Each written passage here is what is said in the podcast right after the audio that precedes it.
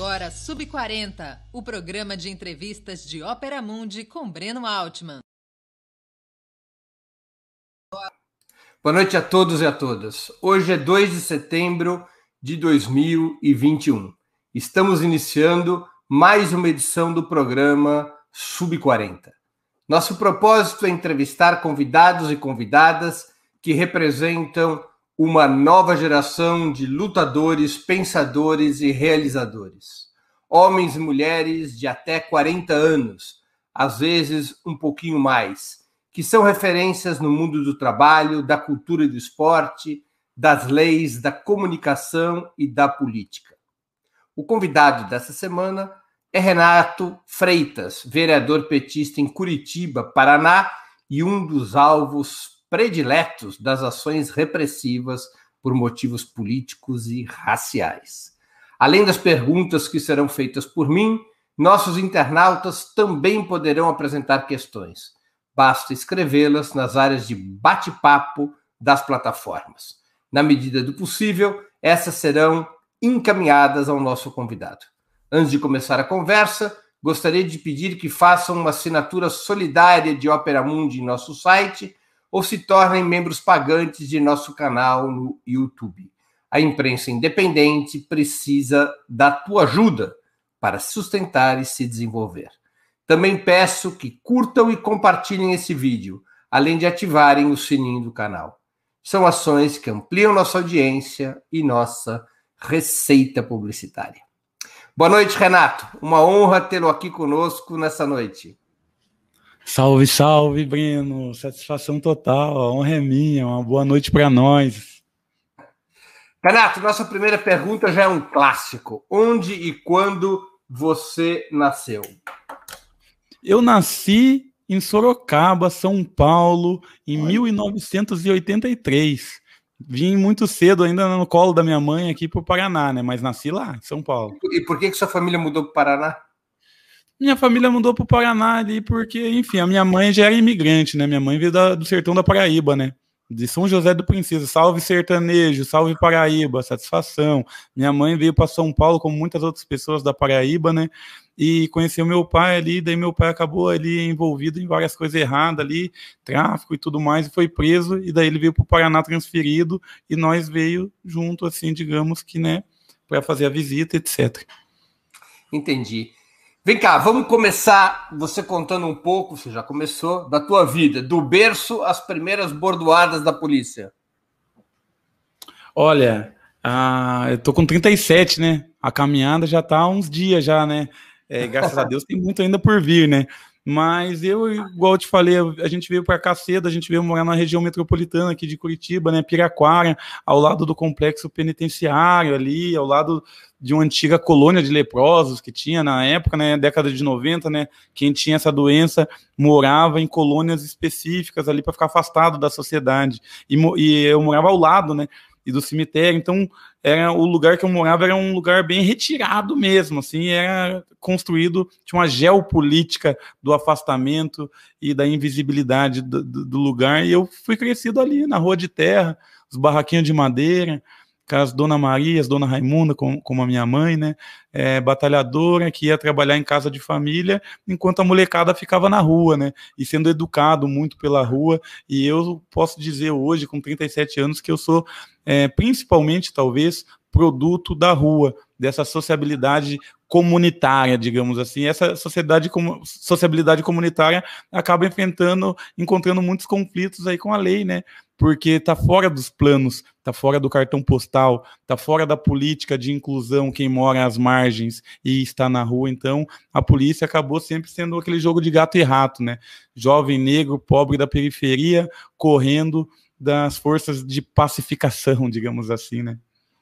Vem cá, a sua, você é quantos, vocês são em quantos irmãos? Quantos filhos tinha tua mãe?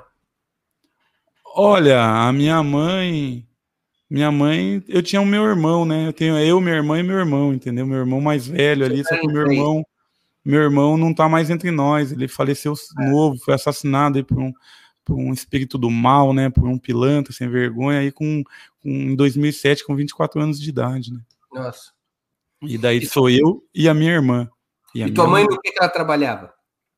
A minha mãe trabalhou muito tempo na vida dela ali como diarista, né? Como doméstica também, né? Um tempo, outro tempo, né? Trabalhou em mercado um pouco tempo, foi auxiliar de enfermagem um bom tempo, foi cuidadora de idosos também. Então é isso, e teu né? pai? Teu pai, você disse que ele estava preso. É, meu pai morreu cedo também, né? Eu, eu, eu hoje sou mais velho do que meu pai, né? Ele morreu ali, eu acho que 34, 33, 35, eu tô com 37, né? Mas eu não tive muito convívio, algumas visitas, daí descobri que ele também tinha outros filhos, outra família, outra coisa, outra vida, então ele foi viver a vida dele, nós viveu a nossa, e ele, ele ficou morreu. a maior parte do mas tempo preso também. Mas ele morreu na cadeia, Renato? Morreu na rua, nem sei exatamente do que, mas provavelmente alguma coisa bem violenta aí, mas não, não, não me dizia o respeito, entendeu? E tua mãe conseguiu manter vocês protegidos. Graças a Deus. Essa situação. Graças a e Deus. Você... Vivo, forte, com saúde. E você estudou é, em, em Curitiba, em escola pública em Curitiba? a maioria das minhas escolas foram na metropolitana, né? Eu tenho mais tempo morando em região metropolitana do que em na Curitiba.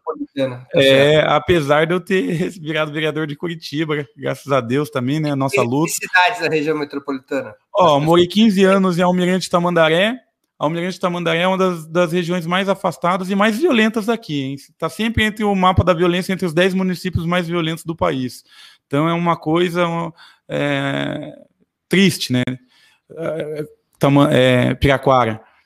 Daí, depois de Piraquara, morei também, antes de Piraquara, até morei em Almirante Tamandaré, também muito violento, também muito pobre, ruas de barro, barraco de madeira, morro, lá uma, uma geografia de morro, né? Então, morei no Jardim Grazielli, que já era morro ali, naquelas quebradas. Morei em Pinhais, no Jardim Cláudia. Estudei, inclusive, num colégio, Tenente Sprenger, que era muito louco. A gente saiu, tá ligado, Breno? A gente saiu de, de Piraquara, né? Eu saí com uns 15 anos de Piraquara. E a gente foi para Pinhais para tentar um lugar menos afastado e menos violento. Mas daí, pro, pro nosso aluguel que dava, a gente foi morar no Jardim Cláudia, mano, em Pinhais, década de 90. O bagulho era um campo de extermínio. Os lugares que a gente morou, teve morte na frente. A casa da frente, onde a gente morava, várias casas no terreno, a da frente, e os caras tinham matado o maluco lá dentro. E no colégio que eu estudei, o Tenente Sprenger, tinha um ditado: tenentão, entra burro e sai ladrão. Então a, a fama do colégio era ruim. E o módulo policial ao lado do colégio, os caras fecharam na bala, passou várias vezes consecutivas os caras de moto e dando tiro e passando e dando tiro, que os, os policial militar fecharam o módulo policial. E eu tinha um amigo, um amigo, um conhecido da sala, né, que ia com 22, Breno, imagine, 97, 98, 99, um moleque com um calibre 22 no lugar da palmilha do tênis indo pro colégio, tá ligado? Esse era o nível é, do campo de extermínio que era é, o Jardim Cláudia, né? Ainda é bem violento, mas nessa época era muito mais, né? Então foi um, um momento da minha vida muito louco, assim, de compreensão. Agora, você né? conseguiu fazer. É, você tinha que ficar mudando de escola muitas vezes? Mudei, conseguiu? estudei no Poleminski, estudei no, no Tenentão, como eu abandonei o meu colégio cedo, eu fiz supletivo, fiz. Hoje em dia se chama CBEJA, alguma coisa assim, EJA, né? Na minha época, CBEJA, hoje em dia é EJA. Mas ensino por apostila, daqueles que você não vai para o colégio, você vai, faz uma provinha ali meio que para passar, né? Fiz isso, estudei no João Paulo. Você não completou o ensino médio, você completou só no EJA. É, o ensino fundamental, porque eu abandonei na quinta ou na sexta, né? Eu abandonei cedinho. Eu e saía do colégio.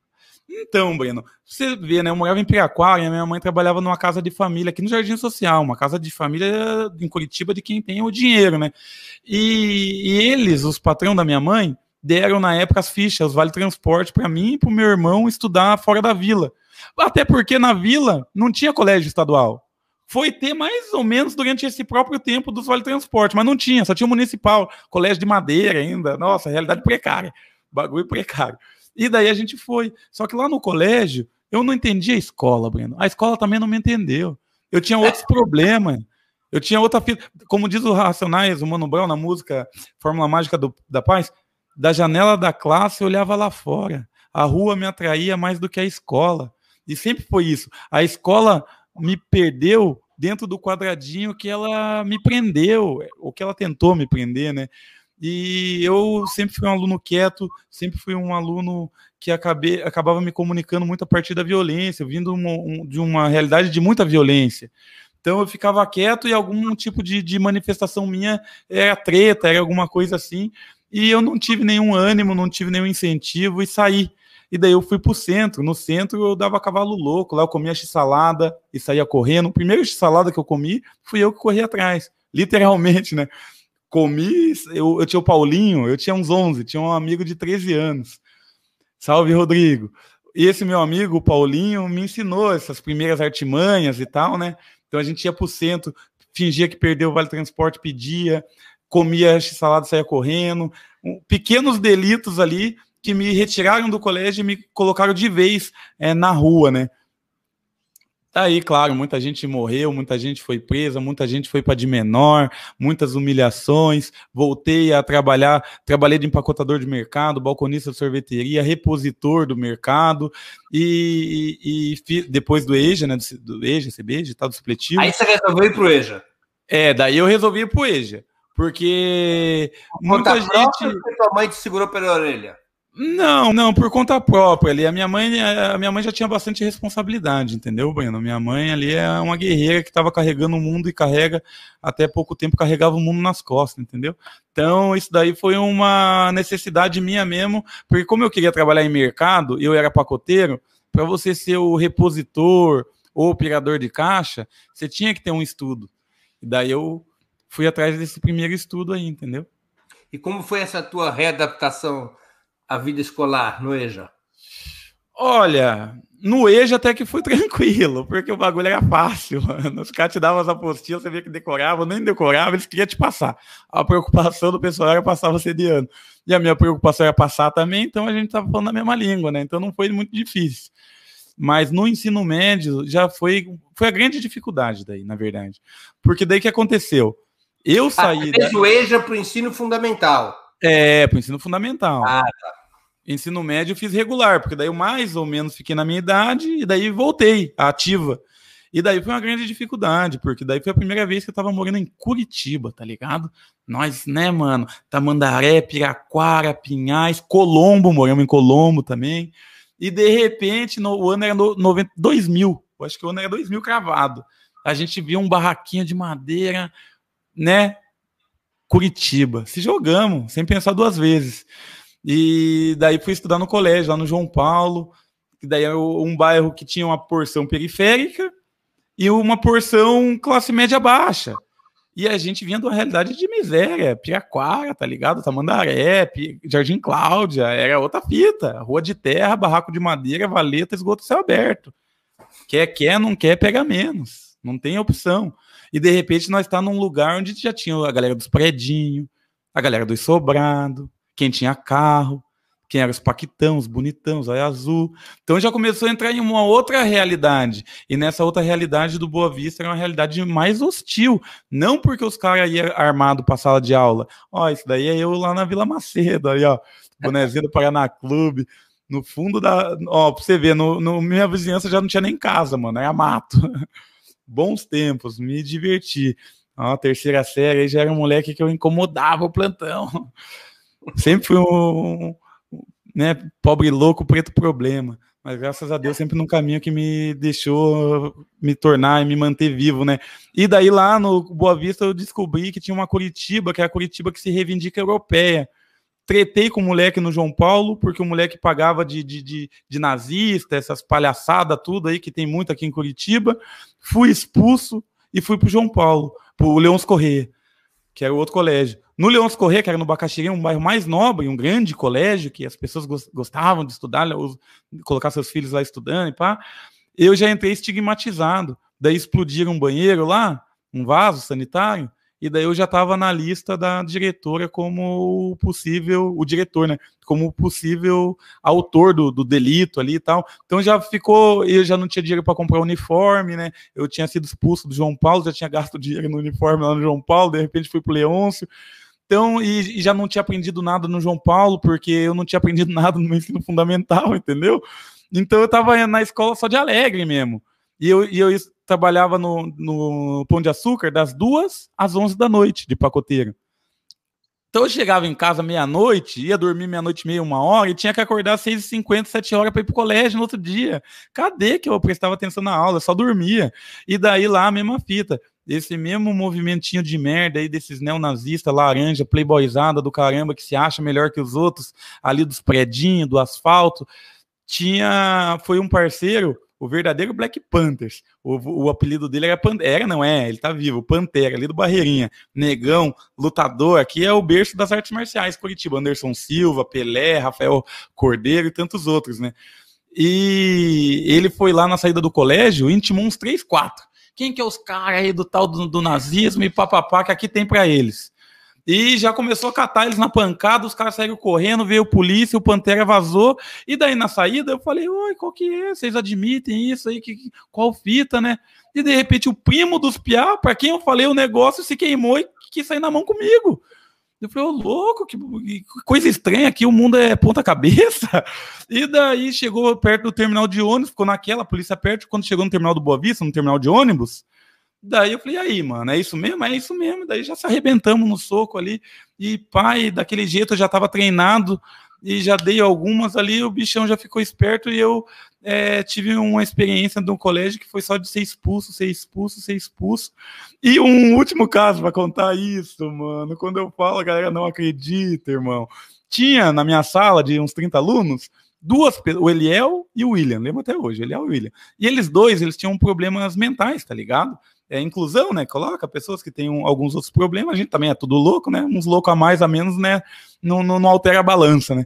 E no final, último dia do, do colégio, da aula do colégio lá, falaram, mano, reprovou uma pessoa só na sala de vocês. Eu falei, ô, oh, louco, mano, os caras tiveram coragem de reprovar o Eliel ou o William. Os caras, né, mano, é nem por nada, mas, ô, tá louco? Cadê o fim pedagógico do bagulho? Ô, oh, mano, cheguei lá no edital, lá era eu, Breno. Reprovadíssimo, irmão. Reprovadíssimo. E daí começou a minha paixão pelo direito. O que eu fiz? Peguei um papel e falei a verdade. Falei, ó, eu vim de outro lugar, cheguei no João Paulo, não aprendi nada, fui expulso porque o cara lá era um laranja que saiu na mão comigo na hora da educação física, eu também não arreguei fui é, mal afamado aqui do colégio de vocês por isso, isso e isso. Na minha sala não consegui me entrosar com ninguém porque eram pessoas de realidade diferente da minha, tá ligado? E daí eles não aceitaram, né, o meu recurso. Mas daí eu fui lá na Secretaria de Educação, fiz o mesmo recurso, fizeram outro reunião do conselho e eu passei, mano. Aí você descobriu que queria ser advogado? Ainda não, ainda não, mas como... queria ser? Mano, desde criança eu queria ser motorista de ônibus porque eu queria trabalhar sentado, entendeu? E eu sempre achava massa o motorista, o cara trabalha sentado, irmão. Tenho que tirar o chapéu pra esse cara. Aqui onde eu moro é todo mundo peão, todo mundo pintor. Eu trabalhei desmontando, já criancinha com meus 13, 14, já trabalhei desmontando o telhado, porque eu era leve, subia ali, desmanchava. É, trabalhei de, de panfleteiro na rua, andando quilômetros e quilômetros.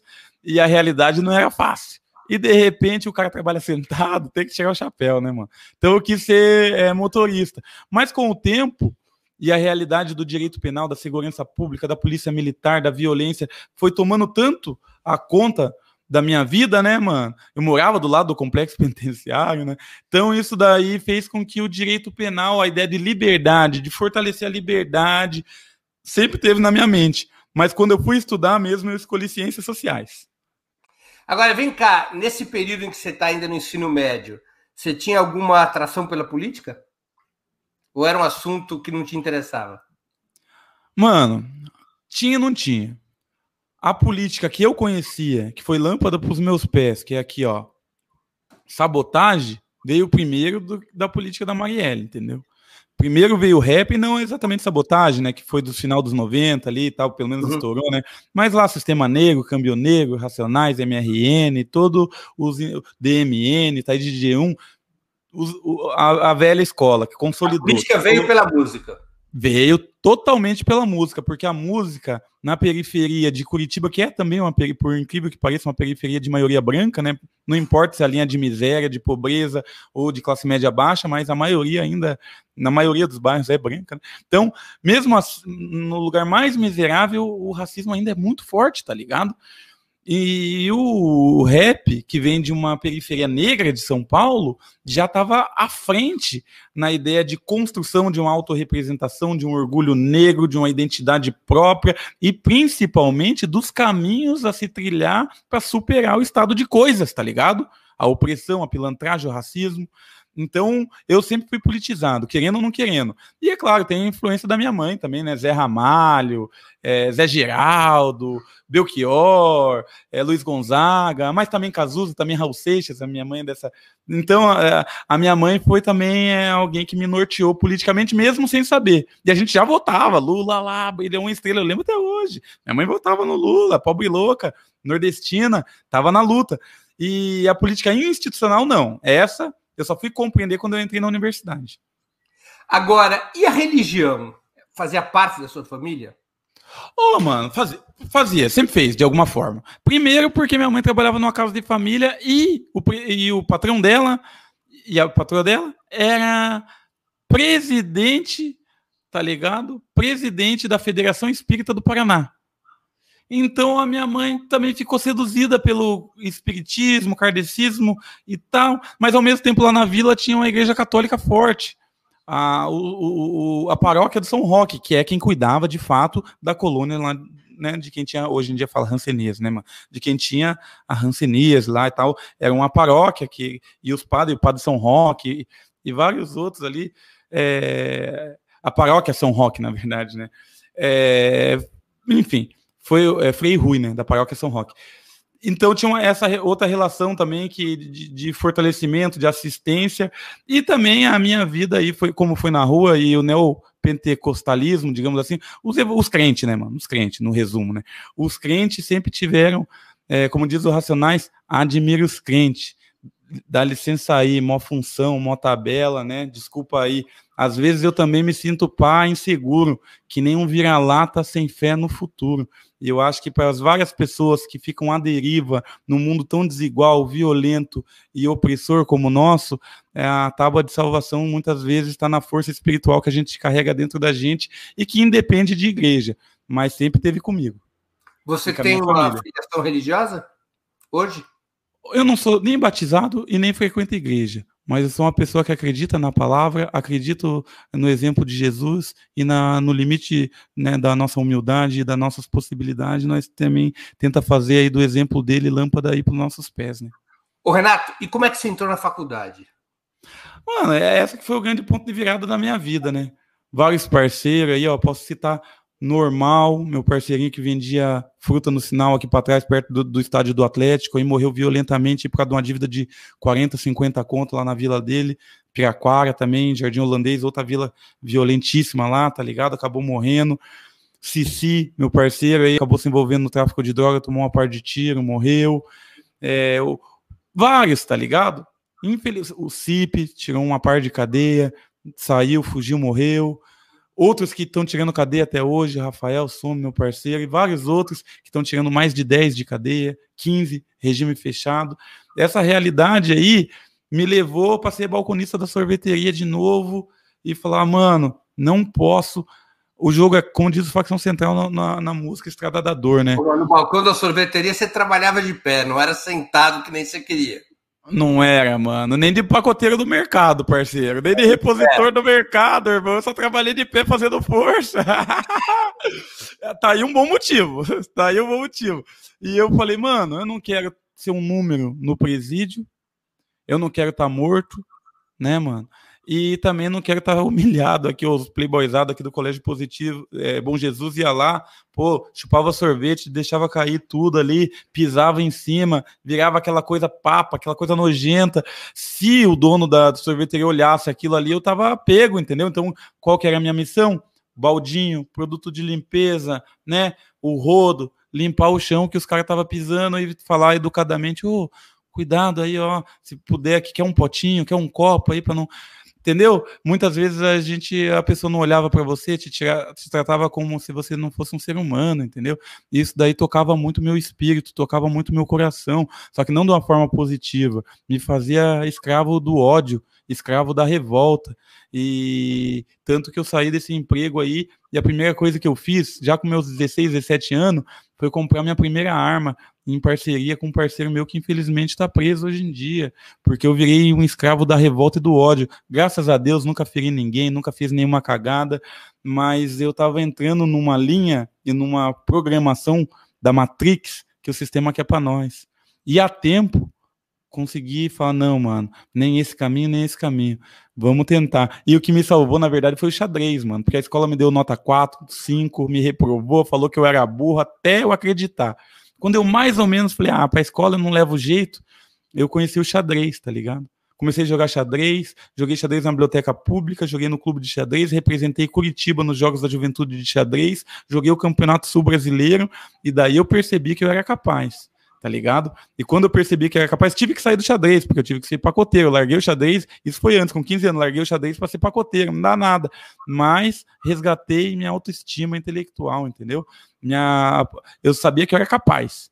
E daí, quando rolou esse momento de inflexão na vida, de pensar, falar, oh, não quero morrer, não quero ser preso, daí eu fui estudar. E daí eu passei é, fiz uma para ser mandado embora. Naquela época tinha seguro-desemprego de seis meses, né? Então fiz uma para ser mandado embora, fui mandado embora e já de outro trampo, que era da, da, da Ambev, trabalhei para Ambev também, repondo cerveja e refrigerante, né, mano? E daí, pô, graças a Deus estudei uma par e foi sofrido pra caralho. Várias vezes ia a pé da região metropolitana de Curitiba, em Colombo, hein, a pé, até o centro de Curitiba, para fazer a, a minha aula do cursinho pré-vestibular.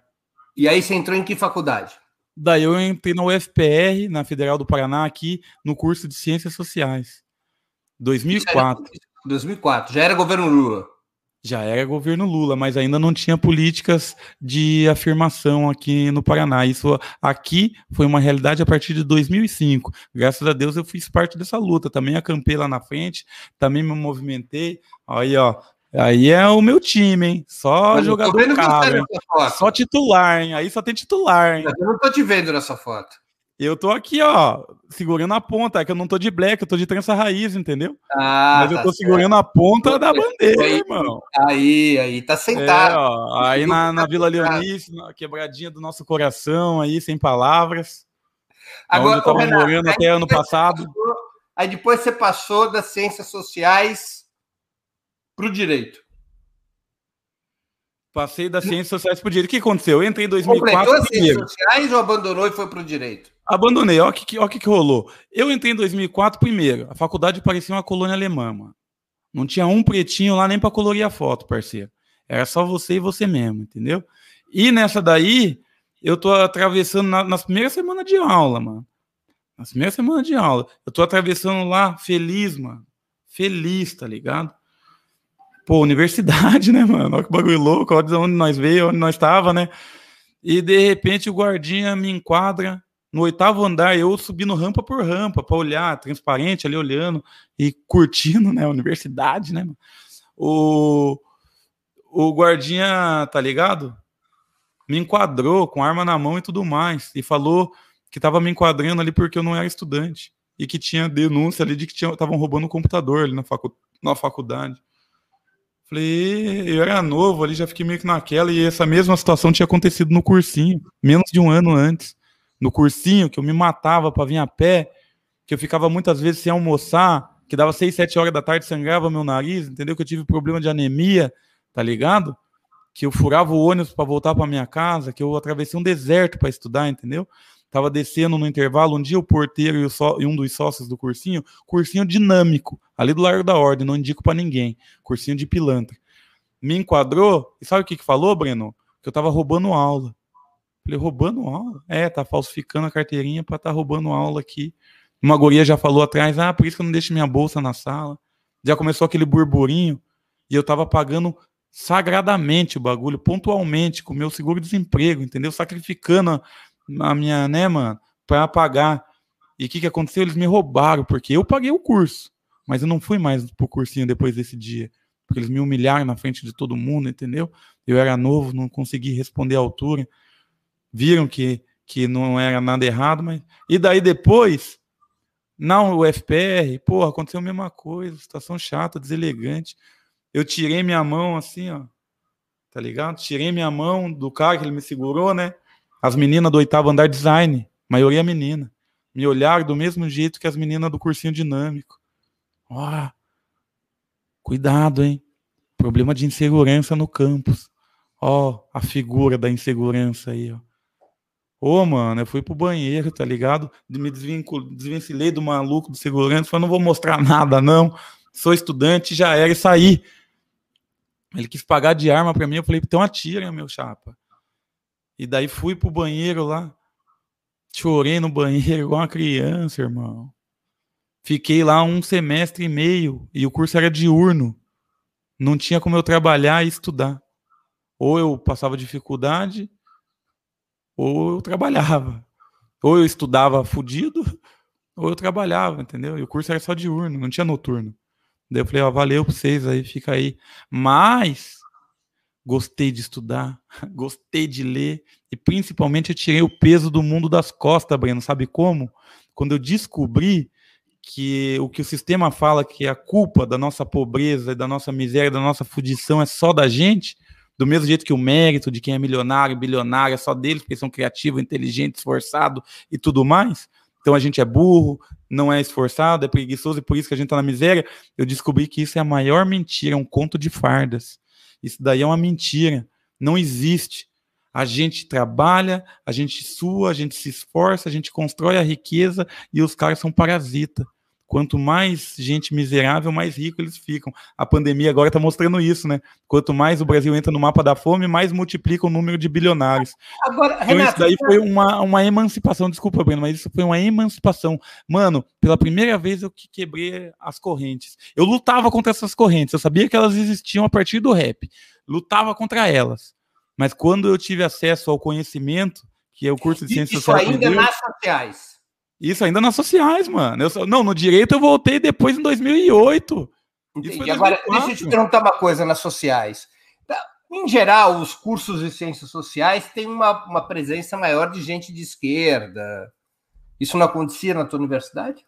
Verdade. Tinha, a maioria era de esquerda, assim, no curso de ciências sociais, sobretudo. Só que é o seguinte, né, mano? Para falar bem a verdade, porque a gente tem que ser sincero, né? É, tanto faz aí no momento aí que a pessoa te olha para você e já te desvaloriza e acha que você é menos que ela, tanto faz se ela é de esquerda ou se ela é de direita, entendeu? Pra mim, é. Né, mano? Se levar um chute na cabeça com a perna direita ou levar um chute na cabeça com a perna esquerda, né, mano? É tanto faz. Não, então, eu, entendo, eu... eu entendo teu ponto de vista, mas imagina-se que pessoas de esquerda tenham outros valores, né? Claro, mas esses valores são construídos também conforme o tempo. Naquele momento, eles achavam que o postulado ético que eles defendiam era de esquerda e que essa esquerda deles não contemplava o sabotagem. Quando eu levei o rap lá para dentro, eu fui tirado para nada. Para nada. Para nada, para nada, para nada, tá ligado? As pessoas me ridicularizavam. Falavam, ah, esse é o sociólogo do grupo. Coloquei uma vez a música do facção. Ah, esse é o sociólogo do grupo. Ó, oh, esse é o historiador. Esse querendo fazer com, com, como se nosso conhecimento fosse vergonhoso, como fosse menor, sendo que eles não estavam entendendo o que estava acontecendo. Mas, por outro lado, tinha uma galera da hora, uma galera mil grau, uma galera que me filiou ao PT, eu entrei para o PT dentro da universidade, do curso de Ciências Sociais, com muito orgulho. A mesma galera que me fez cair para dentro também me fez cair para fora, porque depois eles já montaram, começou uma assinatura, começou um outro partido aí, e eles já, pai, eu falei, então vamos que vamos, eu entrei com eles, saí com eles também, fui para o pessoal e depois voltei para o PT de novo, mas a universidade eu fiz muitos e bons amigos. Só tô dizendo foi na universidade que você passou a ter uma militância política organizada. Com certeza. Com certeza. Teve, tinha um movimento hip hop que a gente já se identificava, mas de forma ainda muito desorganizada, porque a gente era tudo, né, mano, pacoteiro do mercado, o parceiro que tá preso, o parceiro que acabou de sair da cadeia, o mano que é orelha seca, o mano que pá, entendeu? É todo mundo que não tinha condição de se organizar. Na universidade eu vi que existia a possibilidade de você sentar e não pensar no almoço, na janta, no aluguel. Você sentar, ler um bagulho e ter contato com o mundo universalmente. O que eu li num livro que se chama Cartografia Cognitiva, que é o seguinte: você retirar, você está no mundo, retirar a tua experiência do mundo, compreender você mesmo e a tua realidade imediata e depois inserir o você mesmo na compreensão universal do mundo. E daí sim saber na cartografia cognitiva onde, que lugar e que papel você ocupa na sociedade. Porra, isso é libertador, né? É, é se apropriar do mundo A gente é escravo do mundo. Quando a gente consegue fazer isso, a gente se apropria, a gente toma conta do mundo, mesmo que seja para bater de frente contra ele, né? E você participava do movimento estudantil? Participei do movimento estudantil muito, aprendi muita coisa com o movimento estudantil, mas também o movimento estudantil nunca postou uma ficha em mim, mano. Uma ficha sequer. Saí do pessoal por causa disso. Porque os caras, beleza, o Renato é legal, o Renato é gente boa, favela, neguinho, tá com nós, é isso mesmo, e vamos aí. Mas, quando eu pedi o direito à palavra e falava o meu entendimento do mundo, ninguém ouvia. Porque os caras falam, não, o Renato é. Nem liga, ele é meio loucão assim mesmo. Ele é gente boa. Mas não ligue muito porque ele fala, sabe? Porque ele é meio louco. Mas é gente boa, deixa junto com nós. E sempre, sempre. Daí, quando me chamaram, ó que, que louco, louco, né, Breno?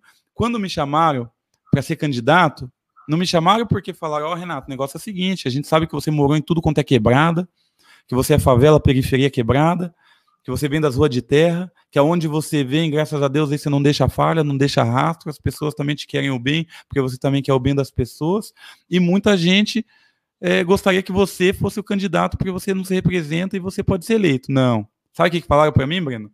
Ó, oh, Renato, o negócio, eu que até então trabalhava de graça, panfletando, com muito orgulho também, não tenho nenhuma vergonha. Mas meu único trabalho no partido era panfletar de graça e fazer o bagulho, era mão de obra. E daí o cara chegou para mim e falou: é o seguinte, eu vou me eleger esse ano, tá bom, tá para nós, o pessoal vai fazer um vereador e esse vereador vai ser eu. Eu vou fazer mil e tantos votos, dois mil e tantos votos. O fulano vai fazer dois mil e pouquinho. Daí fulano, Beltrano, Ciclano vão fazer mil e tantos. E vai ter uns 30 pessoas que vão fazer uns 200, 300 votos e é aí que você entra.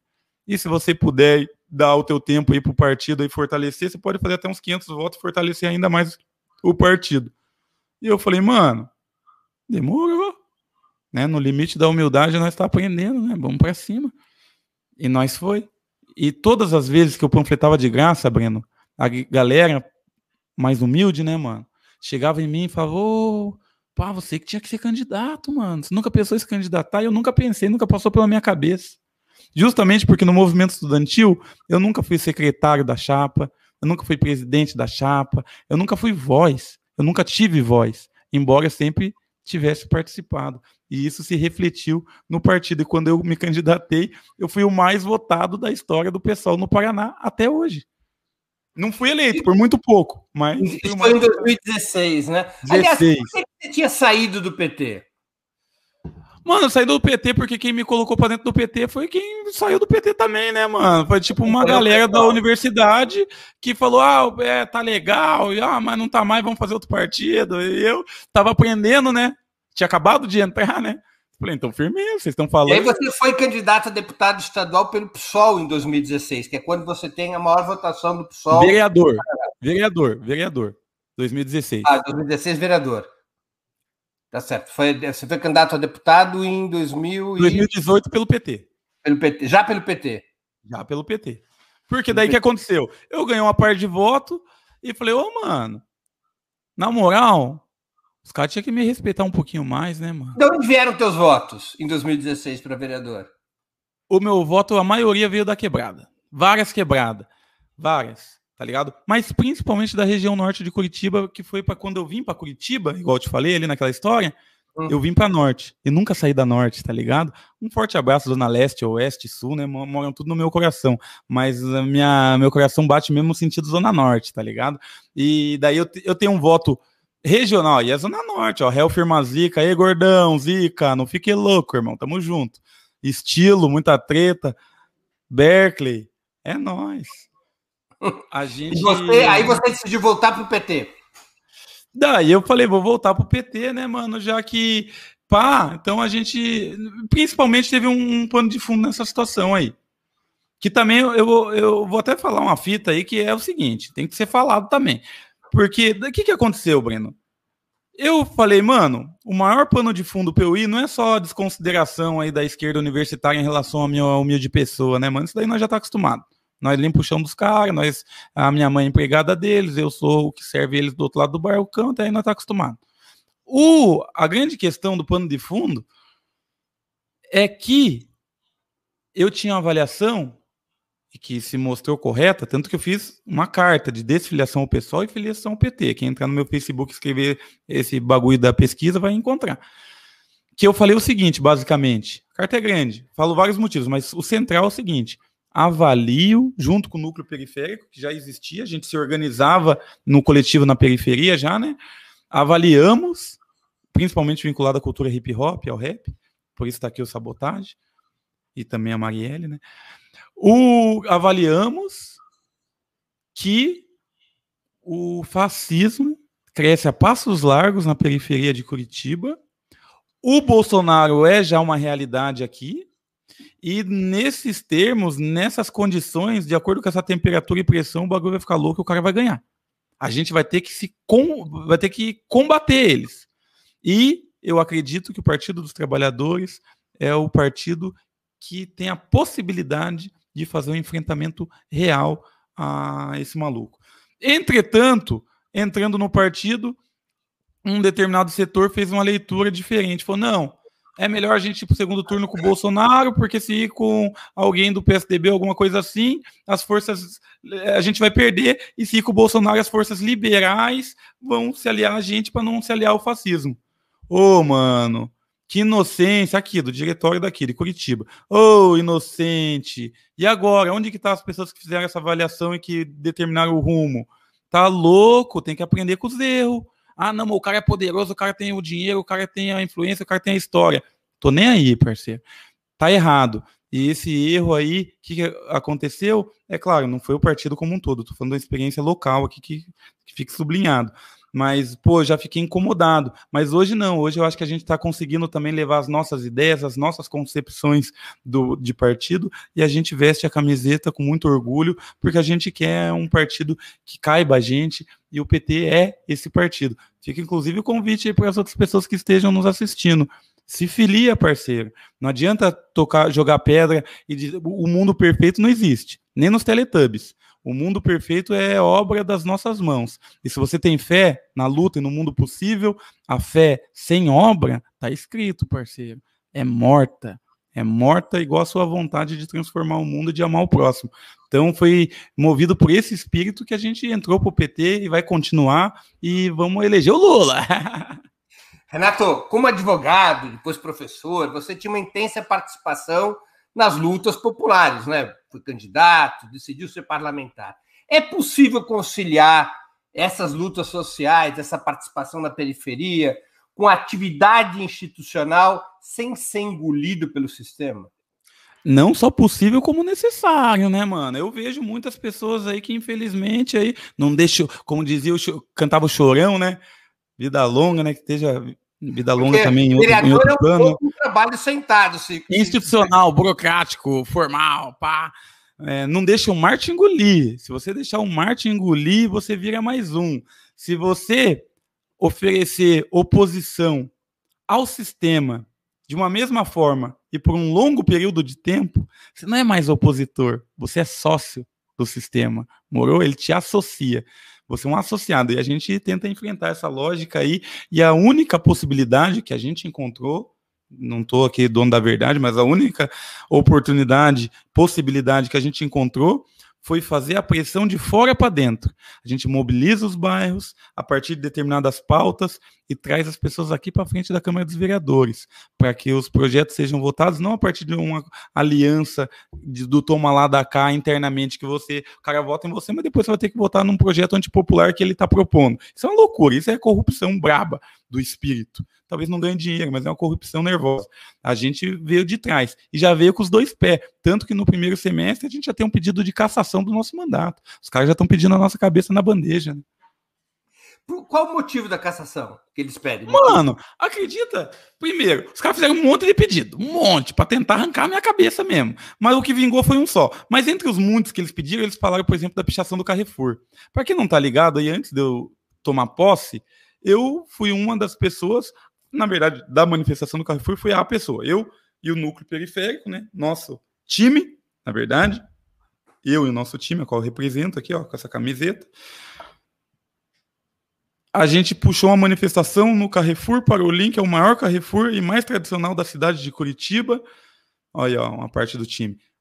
Para manifestar por conta da morte, mano. Os caras mataram o, o parceiro lá, tá ligado? Porto Alegre, né? Lá em Porto Alegre, mano. Ô, mataram o cara na, no racismo, na pilantragem, na trairagem, na covardia, mano. Isso é inadmissível. E sabe o que eu fiz, Breno? Na parede do Carrefour, eu escrevi bem assim, ó. A injustiça praticada em qualquer lugar é uma ameaça à justiça em todos os lugares. Tanto faz se é Carrefour Porto Alegre ou Carrefour Parolim. Basicamente é isso que nós estava falando. E a frase é do Martin Luther King Jr. A mídia tacanha, pilantra, racista de Curitiba, sabe o que, que fez, Breno? A manchete? Vereador pichador. Vereador pichador. Ainda não tomou posse e é pichador. Pichador, pichador, pichador, pichador, pichador. Bombardeou tanto com essa palavra que o Zé Povinho aquela massa amorfa que fez parte dos 77,5% do eleitorado bolsonarista aqui na cidade de Curitiba, não quis saber por, o que era a manifestação, o que eu tinha escrito no Carrefour, e só se ateve à formalidade que a forma foi com uma lata de spray numa parede. Uma loucura, mas isso acabou pegando. Hoje eu sou conhecido pela direita como vereador pichador. E só que é antes da posse, então ele não poderia fazer um. Agora, o, a, o pedido que está em curso de cassação. O que vingou. O que, vingou é o seguinte: o que vingou.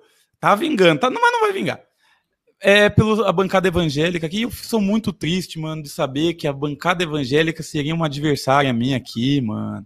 Ô, vou te falar, os caras, ô, mano, os caras acreditam em várias coisas. Não sei, bastante coisa. Mas na palavra e no exemplo de Jesus aí, ó, na moral, os caras não acreditam, não, mano. Tá muito longe dos caras acreditar. E o pastor aqui, representante da Igreja Universal do Reino de Deus, pastor Osias de Moraes, que é, ele, por um lado, representa a igreja, por outro lado, ele é o vice-líder do prefeito na Câmara, né? Então, o poder, e o dinheiro, e quando dá, ele tenta né, ser representante da igreja. Ele foi lá e trouxe várias vezes falso, ou falsos médicos, ou os médicos falando mentiras aqui, dizendo que Ivermectina cuidaria que o, um médico veio aqui, o doutor Adler. Adler, não sei das quantas. Ah, que eu trabalho numa empresa, numa rede de empresa que tem quase 10 mil, 5 mil, 10 mil funcionários e que ninguém pegou Covid, ninguém teve quadro agravado de Covid, precisou de respirador e nem de ser afastado. Como? Invermectina para todo mundo. Tô louco, mano. Que bagulho estranho, que conversa é essa? Fiz uma pesquisa, Breno, rápida e vi que a GT Foods, grupo empresarial, qual ele. Primeiro, vi que ele era um médico do trabalho, mano. Ele faz exame admissional e demissional. Quem é trabalhador sabe que esses caras ficam com você 30 segundos numa sala, coloca o estetoscópio aí, tá morrendo? Não tá, vai trabalhar. Quando você sai, o cara nunca vai achar um problema em você justamente para não dar problema para a empresa. Então, um cara desse, daí, quando qualquer trabalhador fica doente, ele vai para a unidade de saúde perto da casa dele. Então, o cara já é um mentiroso de princípio. Segundo, mano, a gente viu que teve um monte de mortes, um monte de gente que foi. O cara tava mentindo, parceiro. E daí eu fui lá e falei. Escrevi, falei, ó, infelizmente, aqui na Câmara, tem vários pastores trambiqueiros que não estão interessados, comprometidos com o bem viver das pessoas e tão somente com o seu curral eleitoral bolsonarista, que prefere, ao invés de assumir um erro, de que a invermectina, cloroquina, etc., não funciona, eles preferem manter o erro para não dar o braço a torcer por conta do orgulho, da vaidade. E daí no final eu falei bem assim para ele, que ele ficou louco, Breno. Eu falei bem assim, falei, mano, e se o Bolsonaro tem o gabinete do ódio para fabricar mentiras em nível industrial, ritmo industrial, e você corre com ele, está lado a lado com ele, e ele, para mim, é o pai da mentira, e se você está ao lado do pai da mentira, não preciso eu dizer para você quem você é. E daí o cara ficou louco, né? Porque a gente sabe que o pai da mentira é o, é o capeta, né, mano? É um mal, né? E se o cara tá lado a lado com o mal, parceiro, pastor, bom pastor não é, né? E daí isso daí e ele te meteu, com tudo. E aí ele te denunciou por quebra de decoro. Exatamente. Você meteu o dedo na força do cidadão. Exato. Entendi. Tem uma pergunta que foi feita aqui que eu realmente deixei escapar, porque está tão interessante a conversa. Quando você foi para a faculdade de Direito, você fez na Federal do Paraná também o Direito? Fiz, então. E daí o que aconteceu? Eu saí do curso de Sociais, mas saí com gostinho de quero mais. Falei, não, firmeza, tô indo. Você não se formou ir, né? nas Sociais, você foi... Fiz um ano só, só o ano 2004, oh, Breno. É eu entrei e saí no mesmo ano. E você só entrou no direito em 2008. Isso, isso. O que você fez eu, entre 2005 trabalhar. e 2008? Fui trabalhar, mano. Fui trabalhar. Inclusive em empregos que pagavam um pouco melhor, mas que eram um inferno na terra, parceiro. Renato, foi trabalhar de pé ou sentado? Sentado. E de ah. pé. um pouco de cada, um pouco de cada. Mas também sentei, também sentei e dei uma descansada. Mas daí eu percebi também que o estresse e que também, é, enfim, não é só o cansaço físico que determina a condição insalubre, né? Às vezes, o, a exigência mental, moral, espiritual que um trabalho te suga, ele é muito pior do que um trabalhador aí que está na construção civil. Fui perceber isso também. E, enfim, mas fui juntando dinheiro, né, mano? Fui juntando dinheiro. Mas que você foi trabalhar? Agora fiquei curioso. Ah, mano, fui trabalhar no mercado também, que sempre foi. Fiz a marca de roupa, tá ligado? É, fui trabalhar de vendedor de loja em roupa. Fui trabalhar de várias fitas aí, tá ligado? Várias fitas. Fiquei uma cota trabalhando aí. E em 2007, eu saí dos meus trabalhos, tudo. Falei, agora já era, juntei um dinheiro, fiz um empréstimo no banco, tá ligado? Aí, banco! Como diz o Bertold Brecht, roubar um banco, mano, é amadorismo. Mesmo os mais profissionais que estão de, de, explosivo e fuzil. Acho que, é, acho que, é mais criminoso do que roubar um banco é fundar um banco. Com toda certeza, mas com é toda certeza. do Brest. É, Esses são os protagonistas aí que destroem o nosso país. Os protagonistas das histórias tristes das ruas de terra são aqueles que não são vistos e nem enxergados, porque nem moram no Brasil muitas vezes, né? Mas enfim, eu fui lá e já meti um empréstimo. de direito. Daí eu fui fazer o cursinho. O empréstimo era para quê? Ah, para o cursinho. Para pagar o cursinho. Mais e para fazer minha marca de roupa. Comecei a vender camiseta na rua. E camiseta, moletom. E daí eu, e 2007 foi um ano foda, irmão, porque daí foi o ano aí que morreu meu irmão, né? Meu irmão tomou um tiro na nuca, entendeu? Um pilantra aí, que um pilantra também que acabou morrendo aí depois, mas, né, mano, a vida do meu irmão não voltou, entendeu? Então, uma história triste de periferia, né? Então eu entrei numa depressão, já comecei a tomar uma cachaça, já comecei a ficar mais violento do que eu, né, mano? Foi um ano difícil. E mesmo assim, no final do ano, fiz a prova, e passei, mano. Eu fui, e falo com orgulho, fui o último, o último colocado da lista. Pelo regime de cotas raciais, fui o último. Uma questão a menos eu já não passava. Entrei na universidade, daí eu tive que retomar tudo aquilo que eu tinha de atraso do ensino fundamental, que se acumulou no ensino médio. Era, e... Direito na Federal do Paraná, Renato? Direito na Federal do Paraná, e noturno, noturno, porque daí eu... trabalhar para poder trabalhar, né, mano? É o mínimo, né? Daí eu trabalhei, vendi minhas roupas, já comecei a virar autônomo, já tinha trabalhado lá na, na loja, na Bali na loja de roupa que eu te falei, e outros lugares. Então eu já fui, né, mano? E daí eu entrei no, no, no, no direito e, pô, mano, daí pra frente minha vida mudou absolutamente, irmão. É um lugar que, que você vai ganhando dignidade um lugar que a linguagem da violência não tem nem espaço, porque não é normal, não é naturalizada, em que as pessoas só morrem de velhice, em que a palavra tem poder também, tá ligado? O raciocínio, a inteligência, os livros. E, mano, daí eu, eu descobri, um, daí que eu desmontei um outro, uma outra mentira. Sempre falo que quem escolhe a vida fácil é os moleques, adolescentes que entram em conflito com a lei, que povoam o sistema carcerário brasileiro.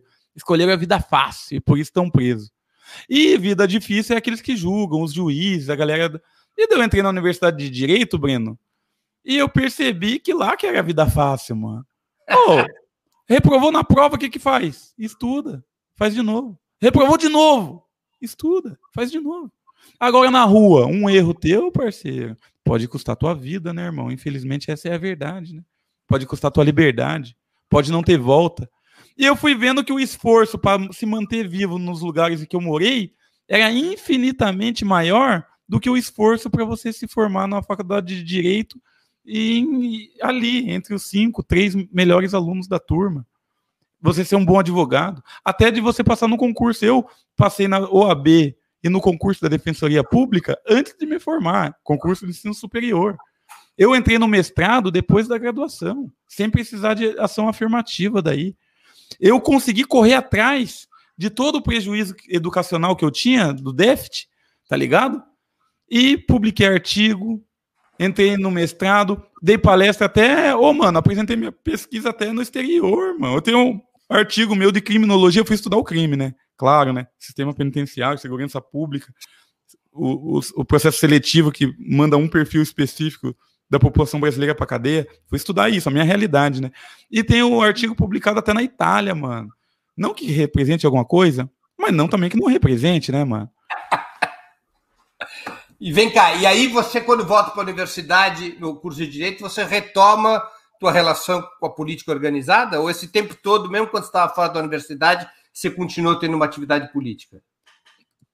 É, fora da universidade, eu continuei no rap, né? No hip hop, daí já organizando algumas atividades, organizando sarau periférico, eventos da consciência negra, lutando contra a violência policial, principalmente, tá ligado? Então a gente já estava começando a se articular de forma mais, né, mano, organizada. Mas foi na faculdade de Direito mesmo que, pô, mano, peguei totalmente ali o, negócio da organização, da necessidade da organização, que veio muito a partir da, dessa compreensão universal do mundo, né? Você sair da tua vila, sair do teu bairro, do teu município e começar a compreender o mundo como um globo, né, mano? Isso daí é uma loucura, né? Isso daí liberta, né? Renato, você já foi preso duas vezes depois de tomar posse como vereador, sempre de forma violenta. Antes disso, você chegou a tomar tiro de borracha e passou por cada uma. Você acha que, especialmente nessas tuas duas prisões como vereador, você foi um alvo aleatório de natureza racista ou é vingança pelos teus tempos de defensor público, por tuas críticas ao abuso do poder policial e por tua aguerrida militância contra o Bolsonaro? Por que diabos que foram atrás de você? Um pouco de cada, mano. Prime... Você falou duas, né? A primeira delas foi aleatória, sabia? O cara viu eu e o meu parceiro de longe. E falou, ah, aquele... não gostou de nós, né, mano? É o, é o racismo. É o cara racista. Cara, bateu o olho e escolheu não gostou de nós. Daí escolheu nós para vir encher o saco. E daí, ao invés dele chegar educadamente, como se fala com o cidadão, ele, é, desliga essa bosta aí, senão eu chuto, quebro e leva vocês pra delegacia. Eu falei, louco, como assim, é, senhor policial? Por quê? Por que o preconceito? Por que você se referir a gente já dessa forma? O quê? daí o meu amigo falou, por quê? Daí ele falou, o quê? Vai me bater? Bater? Como assim, mano? Eu não tô entendendo, não tava falando minha língua. Não falei assim com ele, né? Mas falei, por quê? Que fundamento essa abordagem? É, porque eu quero. Eu falei, ó, a tua palavra não faz lei. É, porque eu quero. Eu falei, a tua palavra não faz lei. Ah, quem que você acha que é? Não sei o que. Daí já começou aquele burburinho todo, o cara acabou me prendendo, pilantra, sem vergonha. Racista. Já da segunda vez, a guarda municipal sabia quem eu era e veio de caso pensado. Inclusive colocou um boi de piranha antes. Colocou um tiozão fanático bolsonarista para tentar pegar meu megafone à, à, força, me dar tapa no rosto. E daí eu fui andando para trás e falei, falei, ô tiozinho, é, Bolsonaro, você vai ser preso pela lei de segurança nacional e eu sou polícia. Eu sou polícia, não sei o que, ó, é? Fui indo para trás, falei, ô tiozinho, ô tiozinho. Fui para trás e pô! Só dei uma assim, ó. Na cara dele, tá ligado? Não aqui que eu tô fazendo apologia, né, mano? É, como diz o Mano Brown, né? Na música Vida Louca, também prefiro ouvir o pastor. Filho meu, não inveje um homem violento e nem siga nenhum de seus caminhos. Mas, ô, mano, tava ali, tava ali o carqueiro da chute, tapa e soco, eu, pô, dei com o megafone na cara dele ali. Daí cortou. Só que ele tava de jogo armado com a guarda municipal, mano. Eu não me liguei na malandragem dos caras. Deu um minuto, a guarda veio. No que a guarda veio, eu falei, ó, tem testemunhos e tem uma câmera. Então você vai ver quem é o real agressor. A guarda não quis nem saber, mano. Contou até três, jogou eu no chão, esfregou a minha cara, oh, pisaram no, na minha cabeça, pisaram nas minhas costas, esfregaram a minha cara no chão, mano. Sangrou meu rosto. Literalmente esfregaram a minha cara no chão, tá ligado? Uma situação aí desagradável. Mas essa situação toda me lembra outras, várias outras situações, mas uma delas, eu falei que quando eu entrei no curso de Ciências Sociais, eu tava felizão, né? Lembro até hoje. Tava no terminal do Cabral, mochilinha, livro na é, A Era dos Extremos. Lembro até hoje do livro, Era dos Extremos, Eric Robisbal, pá, tinha história também no curso. Tava, ô, mano, o livro louco, falava várias coisas que eu não imaginava. Tava curtindo, tá ligado? E eu tava no terminal do Cabral. terminal lotado, eu ali, os biarticulados, um dos principais terminais de ônibus aqui de Curitiba. Horário do pico, seis horas da tarde. Ô, mano, eu olho pro lado, tá vindo da banquinha um policial militar, fardado, mas com a mochila na mão e tudo fora do horário do trabalho. Ô, mano, o cara olhou pra mim, pô, o cara não gostou de mim ali no velho preconceito, né, mano? O cara não gostou de mim, irmão. Eu já olhei pro chão, já fiquei naquela, olhei pra ele de novo, ele tava vindo, puto. Não deu outra, o cara tirou a arma e me enquadrou no meio do terminal. Abriu minha mochila, tava garoandinho. O cara abriu minha mochila, mão na cabeça, tudo aquela coisa, né? Abre as pernas, pai, ah, firmeza, já tô acostumado, né? O cara abriu minha mochila, jogou todas minhas coisas no chão, mano. O chão úmido, molhado, meu livro, meu caderno, meus bagulho. Pô, mano, não gostei. Mas nem falei nada. Firmeza, né? Pá, posso juntar minhas coisas? Não, ainda não. Ah, firmeza, sem problema. Ah, pá, junta. Juntei. Pá. Ah, não saiu da abordagem, mão na cabeça ainda. Pá, deixei minha mochila do lado, pá. Tira o tênis. Ah, firmeza, né? Já vi que o cara queria me humilhar, né? Tirei o tênis, pá. Tira a palmilha, tirei a palmilha. Bate o tênis, bati o tênis, mostrei pra ele tá ligado? E daí, ô, mano, daí o cara tira a meia, tá ligado? Falei, ô, mano, não falei nada, né? Mas, orra, mano, tira a meia, né, mano? E daí eu tirei minha meia, tá ligado? E daí a única coisa que eu fiz para imprimir a minha marca naquele acontecimento trágico que aquele cara tava querendo, tá ligado? Roubar meu espírito, roubar minha paz. E eu era mais novo, né? Eu peguei, tirei a meia, fiz assim, ó, Breno cheirei assim, fiz assim, joguei a meia do lado como se eu tivesse dizendo, ó, oh, tô com chulé, como se eu tivesse ligando mais pro chulé que eu tava do que pra geral que eu tava tomando, entendeu? Para mostrar para ele que ele não tinha esse poder todo que ele achava que tinha. Só que, ô, oh, mano, o cara já me deu um tapão no rosto, entendeu? Eu já fui pro lado, o cara já me algemou, me prendeu, me colocou no porta-mala da viatura, parou no meio do caminho e, ô, oh, mano, o cara ficou uns cinco minutos pisando em mim, assim, ó, me chutando.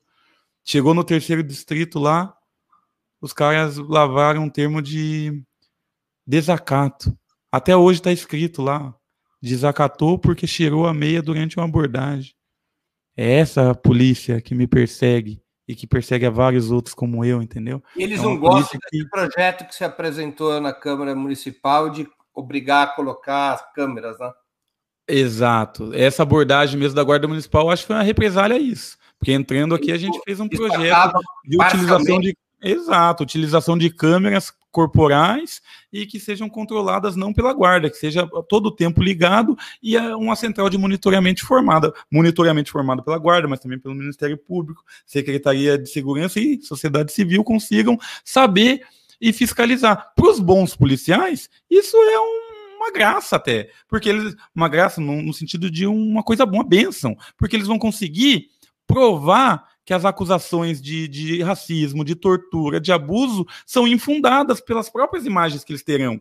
Agora, para os maus policiais, e não é uma minoria, tá ligado, insignificante, não, a gente tá vendo, eles até o poder, né, na presidência, é uma grande parcela, porque se cresce a partir do silêncio dos outros, né, para eles é problema. E justamente por ser problema que eles vieram atrás de mim aí com todas as forças, né. Renato, Curitiba é conhecida por ser uma cidade muito contaminada pelo racismo. Você mesmo está nos contando isso.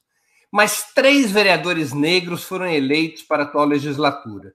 A Carol D'Artora e você, pelo PT, e um outro pelo Cidadania. A eleição dos três representa uma mudança? Mano, representa uma mudança, com certeza representa uma mudança, né? Nós temos aí uma bancada de dois vereadores petistas negros, né? Porque também não, não, não basta ser negro se você não tem negritude. Não basta você ser trabalhador se você não tem consciência de classe. Não basta, não basta, não basta, né? As coisas têm que andar é, coerentemente, né? Coerentemente e a gente preza muito por essa coerência. Então é um avanço no sentido que aqui em Curitiba, o PT, eu, Renato Freitas, vereadora Carol D'Artora, representamos um outro rosto, uma diversidade e uma possibilidade. Mas agora a mudança de fato está por vir, né? A, a, o, mero, a, o mero estar é uma mudança e é positivo. Mas a caminhada, o critério da verdade é a prática. É a caminhada que vai dizer. Carol e você, além de serem lideranças negras, são quadros jovens. Os dois são sub-40. A Carol eu já entrevistei uns meses atrás. Agora estou te entrevistando. Você acha que o PT, ao menos na tua cidade, em Curitiba, está conseguindo se renovar e restabelecer vínculos fortes com a juventude? Tá, tá caminhando nesse sentido. É, eu acho que ainda há passos tímidos, né? mas também porque a gente tem que considerar que Curitiba é o polo do bolsonarismo, né? Eu acho que é uma das capitais que teve maior adesão ao bolsonarismo, maior número de, de votos, né, percentual, né, proporcional. Então, aqui o Aécio Neves seria eleito com 80% dos votos, para você ter ideia. Aqui o Beto Richa foi eleito prefeito duas vezes e governador duas vezes. Ele só deixou de ser governador porque foi preso por conta da Operação Quadro Negro, que mostrou e comprovou que ele roubava, desviava dinheiro da construção de colégios, é, de colégios, da educação. E ele era, na planilha do Emílio Debrecht, ele era o piloto, justamente porque ele é um aficionado a Ferraris, Porsches, Lamborghinis e carros importados. Essa é uma figura que representa a política curitibana, que é refém do coronelismo e não consegue sair do coronelismo porque é muito preconceituosa, porque acredita que o coronelismo é coisa do Nordeste. Isso é para quem tem Lupion, né? Ricardo Barros, né? que agora está ganhando fama sem glória na, na, na, na CPI. Para quem tem essas pessoas dizer que o, que o coronelismo é só coisa do Nordeste é, é uma arrogância, uma prepotência. Você não cegueira. conhece o Paraná. Não conhece onde mora. Daí, daí é difícil mudar. Conhece-te a ti mesmo. É um grande passo é. para todas as outras transformações. Então, mas você então, acha que o PT, mesmo que a passos tímidos, ele está conseguindo restabelecer vínculos com a juventude no tá, Paraná? Tá, sim, tá, com certeza. Eu acredito que na próxima eleição a juventude é, vai ser determinante, vai ser fiel da balança aí e vai ajudar a, com que a gente tenha mais de 50% dos votos no PT, no governo Lula e não só no governo federal. Acredito muito que a bancada dos deputados estaduais aqui se multiplicará. Tem muita gente perguntando se você vai ser candidato a deputado no, no ano que vem. Eu pretendo, hein? Eu pretendo, nem que seja só para fortalecer o partido e tudo mais, né? Que a gente acredita. Candidato a deputado federal. Então, muita gente me pedindo para ser deputado federal, mano, que louco. Um salve aí até para os fortalecimentos, para os fortaleza. Gente aí, ó, mano, que eu nunca imaginei que ia conversar. Digo, ó, Frei Davi, da Pastoral Afro. Leonardo Boff, mano, o oh, cara da Teologia da Libertação, é que é também, né, o escrito dele é lâmpada para os nossos pés, né? Eduardo Marinho, que é um cara pensador aí, espiritual aí do bagulho. Eduardo Moreira aí, que é um mano aí que viu como é que funciona a, financeiro, a financiata aí o dinheiro desses caras e tá tentando trazer para nós. Então, várias pessoas de renome nacional querendo que eu saia para deputado federal para me apoiar, tá ligado? O que eu acho da hora mas ao mesmo tempo um grupo muito forte aqui dizendo: Ô, oh, Renato, a gente precisa que você saia para deputado estadual, porque isso, porque aquilo. Então, não sei, mano, eu tô tá confuso. Vem cá, o que mais se ouve na esquerda brasileira e no próprio PT nos últimos anos, até com um sentido autocrítico, é que houve demasiada institucionalização, que foi deixado em um segundo plano o trabalho de base, que, se não, e que não se organizou o povo para enfrentar a direita, especialmente durante o golpe de 2016. Você acha que esse cenário está mudando ou os partidos de esquerda, incluindo o PT, ainda deixam a desejar nessa tarefa de ajudar o povo a se organizar? Ó, oh, o Mano Brown, naquela fita lá que rolou, aquele comício, aquele barato lá, aquele encontro, o Mano Brown falou, ó, todo mundo aí dando risada, todo mundo feliz aí, Todo mundo tinha que estar tá aqui, pá. Entendeu? Não tá doce. Tá amargo. E o PT tem que voltar para base. Não tem aqui, não tem nada celebrativo aqui. Tem é, luta e sofrimento. Porque quando o fascismo ataca, ele começa pela margem. Ele asfixia a periferia, ele domina, ele vem em forma de milícia, ele controla e mata. Então já tem gente chorando nesse momento. A, a régua do. A, o termômetro do fascismo é na, na, periferia, tá ligado? Até o fascismo chegar no centro, ele já tomou tudo, que é o que a gente está vendo hoje em dia. Então ele chegou primeiro. Então eu acredito que hoje o partido, sendo um pouco mais é, autocrítico no sentido de compreender e aprender com a experiência passada, da luta que foi perdida nossa contra o bolsonarismo, eu acredito que o partido tem cada vez mais, e principalmente a partir do movimento Sem Terra e de tantos outros movimentos que também ajudam a construir o Partido dos Trabalhadores e que tem um pé muito forte, os dois pés, e o espírito, na verdade, no povo, na população, na periferia, nos que mais sofrem, nos que mais precisam, nos humildes, né? Nos pobres, nos pretos, nas mulheres, nas pessoas que estão do lado de fora e sempre para baixo, aí sendo pisoteado pelo sistema. Então eu estou vendo com bons olhos aí todas essas organizações e faço aí o clamor aí no partido aqui municipalmente aí para que mude as estratégias de atuação num período breve, e a gente está vivendo esse tempo de transição, de eleição interna, de compreensão. A, o coronavírus e a pandemia nos imobilizou. Então, a gente não teve o salto qualitativo nos debates e nas ações que deveria ter, eu acredito, por conta também da pandemia, né, Breno? Renato, desde maio a gente tem assistido um fato novo: a mobilização popular nas ruas contra o Bolsonaro, apesar da pandemia. Você acha que esse movimento ainda pode crescer e colocar um fim ao governo do ex-capitão? Ou nós já estamos na estrada que nos leva à disputa presidencial de 2022?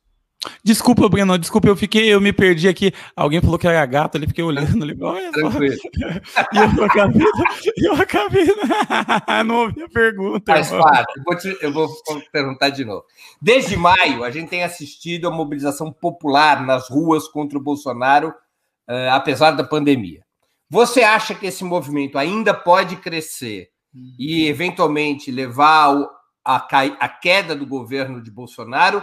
ou nós já estamos na estrada que nos leva à disputa presidencial de 2022? Ó, oh, difícil, né? Difícil. Eu, gran, granchiano, eu acredito no, no pessimismo da avaliação e no otimismo da ação.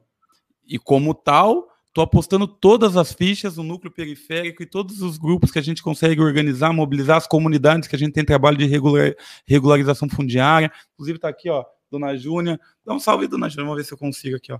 Ó, Dona Júnia, dá um e salve, aí, dá um salve, Berkeley. Tudo bom? E aí? Salve. Salve. Nós está aí com o nosso time aí porque o nosso time acredita.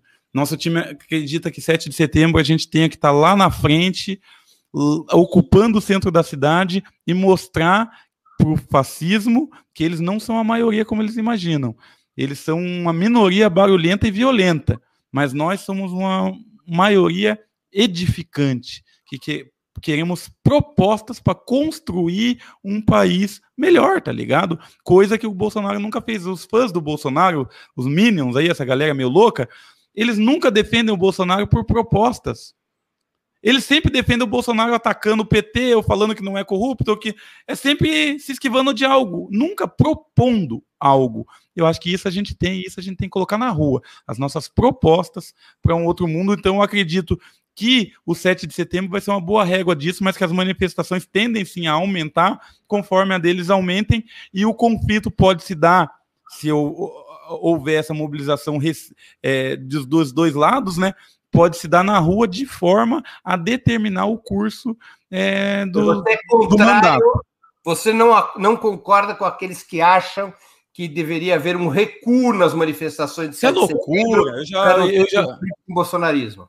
Não, isso é loucura. Eu tive nisso em 2013.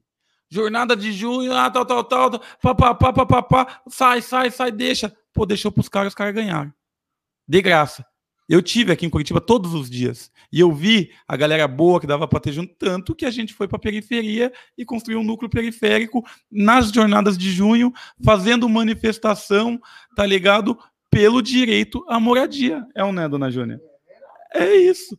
Nós foi e falou queremos saneamento básico. Quer dizer, recuar no dia 7 de setembro é nem loucura. Tomar, é nem loucura. É nem para tomar impulso. É uma loucura, não pode nem pensar nisso. Renato, você acha que a polarização entre o bolsonarismo e a oposição de esquerda. Pessoal, ninguém vai chamar ele de gato no meio da pergunta, que ele se distrai, hein? Segura aí, produção. Só depois os elogios ao moço. Me segue, me sigam lá. Deixa eu fazer um, um, Como é que fala quando a gente faz a nossa própria propaganda? Merchandising, merchandising. Um merchandising. Eu me sigam lá na minha rede do Instagram, Renato Freitas Vereador, tudo junto. Arroba Renato Freitas Vereador. Fortalece nós lá nos nossos bagulhos, vai ver que nós produzimos várias coisas. Desculpa, Breno, pode falar lá agora. Tranquilamente. Você acha que essa polarização entre o bolsonarismo e a oposição de esquerda, representada pelo ex-presidente Lula, continuará a marcar, a marcar o cenário político até as eleições presidenciais? Ou você acha que a chamada terceira via ainda pode ganhar espaço? Não ganha, não ganha. Eles estão desesperados, já tentaram o Hulk, o Hulk é um laranja, não dá certo. Daí vão tentar algum outro mané que não tem o um mínimo de carisma. Líderes não se constroem assim, do dia para noite, conforme a vontade das elites, como foi feito, por exemplo, com o Color de Melo. Hoje é muito mais difícil de você construir lideranças de forma tão artificial. O Bolsonaro, por mais louco que se imagine, ele é, acaba sendo aí uma liderança carismática, no sentido de caudilho, no sentido de ter pessoas que nunca se interessaram por política na vida e que agora estão se interessando e se vinculando a ele, porque é, ele é um grande é, agente de convergência, né, catalisador dos vícios humanos, né? Vaidade, maldade, ganância, ódio, ira, preconceito, várias coisas ruins você, do que os, todos os seres humanos em menor e maior medida têm, ah, ele acabou sendo um agente catalisador disso. Nós seríamos um agente catalisador de outras coisas, que é o que o Lula fala: comer, viver, viver bem, vida em abundância. E quem estiver no meio querendo achar um caminho à força, eu não acredito. Acho que não, vai, não vão conseguir, não. O Renato, o que, você espera de um eventual novo governo Lula? O que você gostaria de ter de volta e o que, que você gostaria que fosse diferente em relação aos governos petistas que existiram entre 2003 e 2016? Ó, eu queria ter de volta a expectativa. Eu moro de aluguel até hoje, né? Minha mãe trabalhou aí uma vida toda e não tem uma casinha, né, mano? Então pra gente isso é uma tristeza. Quase comprei um terreno ali na invasão esses dias, mas venderam antes pro outro maluco ali que, que chegou com o dinheiro antes de mim. Mas o que eu queria é voltar a ter essa esperança de poder ter uma casa própria. E a gente já tava sondando. Na época do Minha Casa Minha Vida, nós não tinha o dinheiro, mas tava sondando o momento que ia chegar para nós, né? Queria muito ter esse sonho de novo, tá ligado, Breno? Agora talvez até tenha, porque eu sou vereador, vou juntar um dinheiro, vou limpar meu nome aí na, na, na, na praça, né? Mas eu queria que outras pessoas tivessem, né, mano? E os tempos que a gente vive é tempos que as pessoas não têm condição de sonhar, de ter uma casa própria. Muito foda, muito cruel essa lógica. Quem paga aluguel é submetido a todas as humilhações do patrão. Porque você não tem o que fazer, mano o dono do, da casa não vai te dar um mês, 15 dias para você morar até você se ajeitar. Ele vai mandar você para a rua. E você, minha mãe no caso, dona Raimunda, três filhos, não tem, não é animal para estar tá na rua. Então o que o patrão falar, tem que fazer. Então acho que essa escravidão que é o aluguel tem que ser modificada e eu quero voltar a sonhar com isso. E queria muito que o governo Lula próximo, eu queria um dia falar com o Lula. Oi, Lula, tá ouvindo nós? Lula. Nunca falei com ele, mano. Aí, Lula, nós é teu fã. O dia da ocupação ali, ó, foi aqui, né? Nós esteve lá, hein? Acampamos, tivemos lá. Conta a tua prisão, pela tua liberdade. Vamos trocar uma ideia um dia, Lula. E olha aqui, eu acho que o PT fez uma boa inclusão pelo, pela economia pelo potencial de consumo, gerando uma nova classe média. Eu tive muito tempo morando em casa que não tinha geladeira. Fui ter geladeira aí com 14 anos, 13 anos, 14, 15 anos.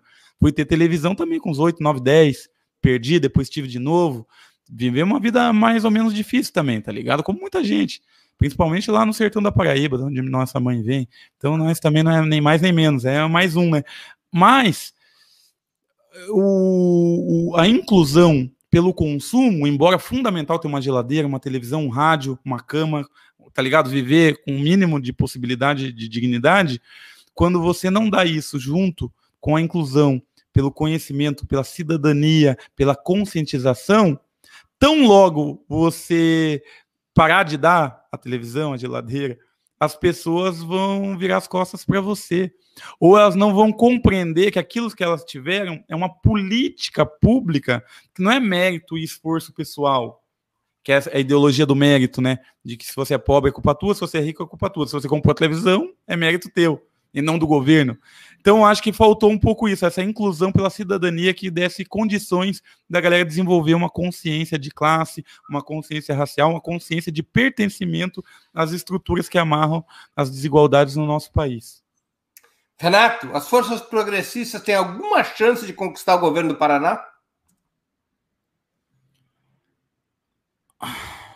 Depende. Curto prazo, aqui Curto nunca prazo. teve. Falando do, do, ano que vem. Porque ah. a longo prazo estaremos todos mortos, a curto prazo.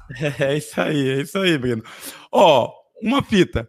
Nunca teve um prefeito do PT e nunca na história do Paraná teve um governador do PT. Isso já diz alguma coisa, né? O atual próximo prefeito é que a próxima é estadual, né? É, é, é o governador. A gente provavelmente, talvez, não tenha nem candidato próprio. Eu sou a favor de candidatura própria, para não ficar sendo satélite de um outro caudilho, um outro, né? Mas se tiver a chance de ganhar no estado como governador, eu acho que ela é menor. Não estou dizendo que não existe, existe sim, depende de nós. É tudo o futuro a nós, a nós pertence e ao nosso esforço. Mas é a chance é menor. Mas agora multiplicar a nossa bancada de deputados estaduais eleger senador e determinar a eleição do governador, se a gente no segundo turno escolher um ou outro, eu acho que isso faz parte da nossa realidade. E com isso a gente pode trabalhar porque isso está ao alcance das nossas mãos. Existe chance do Requião ir para o PT? Eu acho que independentemente dele ir para o PT, é, eu acho que o PT vai acabar fortalecendo ele no segundo turno. Então, acho que depende muito mais dele se levantar, se colocar de novo como uma esperança para a população e também fazer algumas autocríticas, né? Eu acho que o, a mãe do pecado capital é a vaidade, né, mano? É, ninguém é ninguém sozinho. Nós é tudo em comunidade, tá ligado? Eu aprendi isso na rua. Então, acho que falta esses, essas grandes lideranças ter um pouco mais de pé no chão nesse sentido colocando o pé no chão, você tá ombro a ombro, ombro a ombro, você olha olho no olho. Olho no olho é uma comunicação espiritual, é a janela da alma. Você ganha as pessoas para você. Mas quando você tá em cima, você nem enxerga as pessoas e nem elas te enxergam, né? Renato, a gente está chegando no fim da entrevista. E eu vou te fazer algumas perguntas ping-pong, como é da, da praxe aqui desse programa. Bora lá. Prato imperdível. Mano, eu gosto de feijão, arroz, gosto de farofa, banana no feijão, eu gosto, repolho cozido também gosto e gosto de frango. Tudo isso misturado eu ia gostar demais. Eu gosto demais, às vezes eu tento fazer tudo. Cerveja, cachaça ou vinho? Vinho barato, que é, é, o Campo Largo daqui, vinho suave. Vinho que não é vinho, vinho que é meio vinho, meio não é vinho, né? Não sei se a galera está ligado, mas é esses que eu gosto. Esporte favorito? Xadrez, salvou minha vida, né? E o Muay Thai salvou também porque fez eu bater de frente com os nazistas na hora que eu precisei. Time de futebol. Ah, mano, eu não torço pra nenhum time, sabia? Eu me simpatizei quando eu vim aqui pro Paraná com o time Paraná Clube. Mas nunca torci. Mas torço pra eles, porque eles estão na quarta divisão, é isso, né? Terceira divisão indo pra quarta. E também é um clube de tradição operária e tal, trabalhador. Então eu torço pra eles aqui, mais porque eles estão precisando do que porque eu torço mesmo. Teu hobby? Mano, eu gosto de caminhar, tá ligado? Colocar um fone no ouvido e caminhar pela cidade, sentar no meio fio, ficar debatendo com os loucos. Eu gosto da, eu gosto de estar na rua, mano. A rua me afetou a vida toda, né? Livro inesquecível. É Aviso de Incêndio do Walter Benjamin. É, análise sobre os conceitos de história do Walter Benjamin. Cara, esse livro é muito louco, mano. Muito louco. Porque toda aquela, aquela ideia religiosa que eu tinha, espiritual que eu tinha da vida, conseguiu se aliar à ideia materialista, dialética, marxista de igualdade e construção no mundo aqui das coisas de um outro mundo possível. E esse livro fez esse casamento muito bem. Música preferida? Tem várias, eu devo até ter te dito algumas, mas hoje eu te falaria aqui, eu falei do Fórmula Mágica da Paz, o Racionais, e essa é a minha música de todos os tempos, né? Fórmula Mágica da Paz, Racionais MCs. Como é? Essa porra é um campo minado.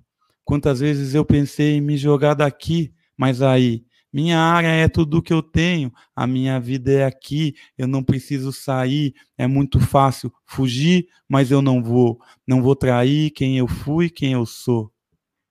Isso aí. Filme marcante. Vários aí. Teve alguns últimos aí. Eu vi um filme recentemente aí, é, Incêndios, tá ligado? Porra, Denis Villeneuve. Porra, eu achei foda pra caralho esse filme, mano. Incêndio. Foda pra caralho. A ideia do bem, do mal e das, das histórias, dos trajetos, dá uma complexidade no ser humano que é preciso para compreender melhor o ser humano hoje em dia em tempos de, de linchamento virtual, de estereótipo, de manadas, de visões unidimensionais. Esse filme traz uma complexidade. Bora lá, anotei. Ídolo político. Ídolo político, né? Eu tenho vários, eu não lembro qual deles que eu te falei, mas eu vou te falar um que eu acho foda. Vou te falar dois, então. João Cândido, mano. João Cândido. O Almirante é Negro. Foda. O Almirante Negro fez a revolta da chibata, falou: ó, que não. Parou essa palhaçada de ficar dando chibatada em nós. A escravidão acabou, meu parceiro. E é o seguinte: pegou as armas da Marinha e apontou pro Rio de Janeiro e falou: se vacilar, o chicote vai estralar. Os caras tiveram que negociar com ele. O Estado brasileiro é racista e covarde desde sempre, foram lá, prenderam ele numa cova rasa lá, junto com um monte de gente. Quando abriram o bagulho lá subterrâneo, um monte de gente tinha morrido, mas ele estava lá. E quando rolou a ameaça do golpe militar de 64, ele foi lá e falou: ah, isso é uma patifaria, uma sem vergonhice, uma palhaçada, como um dos últimos atos políticos que ele fez. É uma pessoa irrepreensível. Uma ele pessoa que é um exemplo. na Assembleia dos Marinheiros de 1964. É isso aí, Bruno. Velhinho, ele vai lá e discursa no Foda. Automóvel Clube do Brasil. Foda. E o outro é o Juruna, mano. Juruna, o índio Juruna, tá ligado? Foda. Aquele que andava com um gravador, que chegou com uma mala de dinheiro e falou: aí que os caras tentaram me comprar aqui, ó. Tá ligado? Mário andava Juruna, com um gravador né? porque falava. É, Mário Juruna, né? Que falava bem assim, ó. É, os brancos mentem. Se eu não tiver com gravador, a palavra deles não tem valor. E o meu apelido na minha primeira infância foi Juruna, sabia, Breno? Porque Por eu, porque tinha essa coisa pejorativa de criança que não se dá com os outros é índio ou que chora e tal. Então, ter, por essa coisa pejorativa, me chamava de Juruna porque disse que eu não, não me lidava com os outros. E esse apelido foi até meus 12 anos. E hoje e eu tinha vergonha na época. Mas a Vila Macedo inteira lá em Piraquara eu me conhecia como Juruna, filho da dona Raimunda. E hoje em dia, eu tenho outro apelido, outros apelidos, tantos outros apelidos foram passando pela minha vida, mas esse daí me causa orgulho. Sobretudo depois que eu descobri a história do, do, do Mário Jurun, primeiro parlamentar indígena. Evento histórico do qual gostaria de ter participado? Eu nem sei qual que eu te falei lá, ou qual, que, ou, ah, São Bento, né? Com certeza. É que são dois. A São Bento Mano, aí começou o hip hop, né, mano? Porra, os encontros na Estação São Bento, em São Paulo, teve Mano Brown como b-boy, teve Taíde, o KLJ e o Ed Rock nem faziam parte do Racionais, iam lá com o Ice Blue. Então tudo começou aí. Eu queria muito estar tá aí, mano. E, e, o outro lugar que eu queria estar tá era, tá ligado? Eu queria estar tá lá com, com o Antônio Conselheiro, tá ligado? Eu queria estar. Tá, é, Canudos. Canudos. Exatamente, eu queria estar em Canudos, eu queria ter vivido isso, eu queria ter tido essa experiência maravilhosa de um reino possível de igualdade e justiça na Terra, com obra de nossas mãos e sem interferência é, do Estado, né?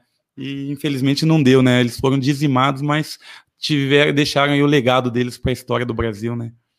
Dizimados pelo patriótico Exército Brasileiro, sempre do lado certo da história, o Exército Brasileiro. Renato, muito obrigado pelo teu tempo e por você ter participado do Sub 40. Eu tenho certeza que nossos internautas aproveitaram muito essa hora e meia de conversa, aproveitaram e se divertiram muito. É nós, Breno, satisfação total, me diverti demais, irmão, tô muito feliz, de verdade. Sigam eu lá no Instagram, Renato Freitas Vereador, arroba Instagram, sei lá como é que é. E, mano, é preciso. Vou falar aqui um poema do Sérgio Vaz, tá ligado? Ó, ó, Breno, ó o que eu faço, ó. Tá vendo isso aqui, ó? Ó. O que, que é isso? Pino. Pinos. Pino em que a galera coloca droga e vende ah. droga, a gente, ó, coloca poesia, tá ligado? E mensagens. Ó, inclusive eu falei do Sérgio Vaz, tem mais de 500 mensagens. Eu falei do Sérgio Vaz, ó, quem que apareceu aqui. Leia aí, leia aí. Se você faz tudo sempre igual, é seguro que nunca se perca. Mas é possível que nunca se ache. Sérgio Vaz. Arrisque, ouse. A vida é mudança. Mudança é dar sentido, é manter a chama acesa. É preciso um coração em chamas para manter os sonhos aquecidos. Convido você que está nos assistindo a acender todas as fogueiras possíveis ao seu lado, de todas as pessoas que perderam um pouco a vontade de viver nesse governo de morte que a gente está vivendo. Acenda essas fogueiras. Vamos mostrar para eles no dia 7 de setembro agora que mais tem nós, pelo que é bom, pelo que é do bem, pela vida, pela vida em abundância, do que essa gente que só fala de morte, bandido bom, bandido morto, e arma, e meu, só coisa ruim. Obrigado, Renato, mais uma vez. Queria agradecer a audiência, especialmente aos que enviaram perguntas pedindo desculpas por aquelas que não puderam ser lidas, mais especialmente ainda minha gratidão aos que contribuíram com o Super Chat ou Super Sticker, aos que se tornaram membros pagantes do canal de Ópera Mundi no YouTube ou que fizeram uma assinatura solidária em nosso site. A próxima edição do Sub 40 será no dia 9 de setembro, quinta-feira, às 20 horas. A convidada será Simone Nascimento, jornalista, feminista negra e lutadora antirracista. Até lá, boa noite e um grande abraço. Para assistir novamente esse programa, se inscreva no canal do Opera Mundi no YouTube. Curta e compartilhe nossos vídeos. Deixe seus comentários.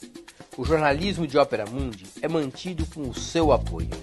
Faça uma assinatura solidária em www.operamundi.com.br.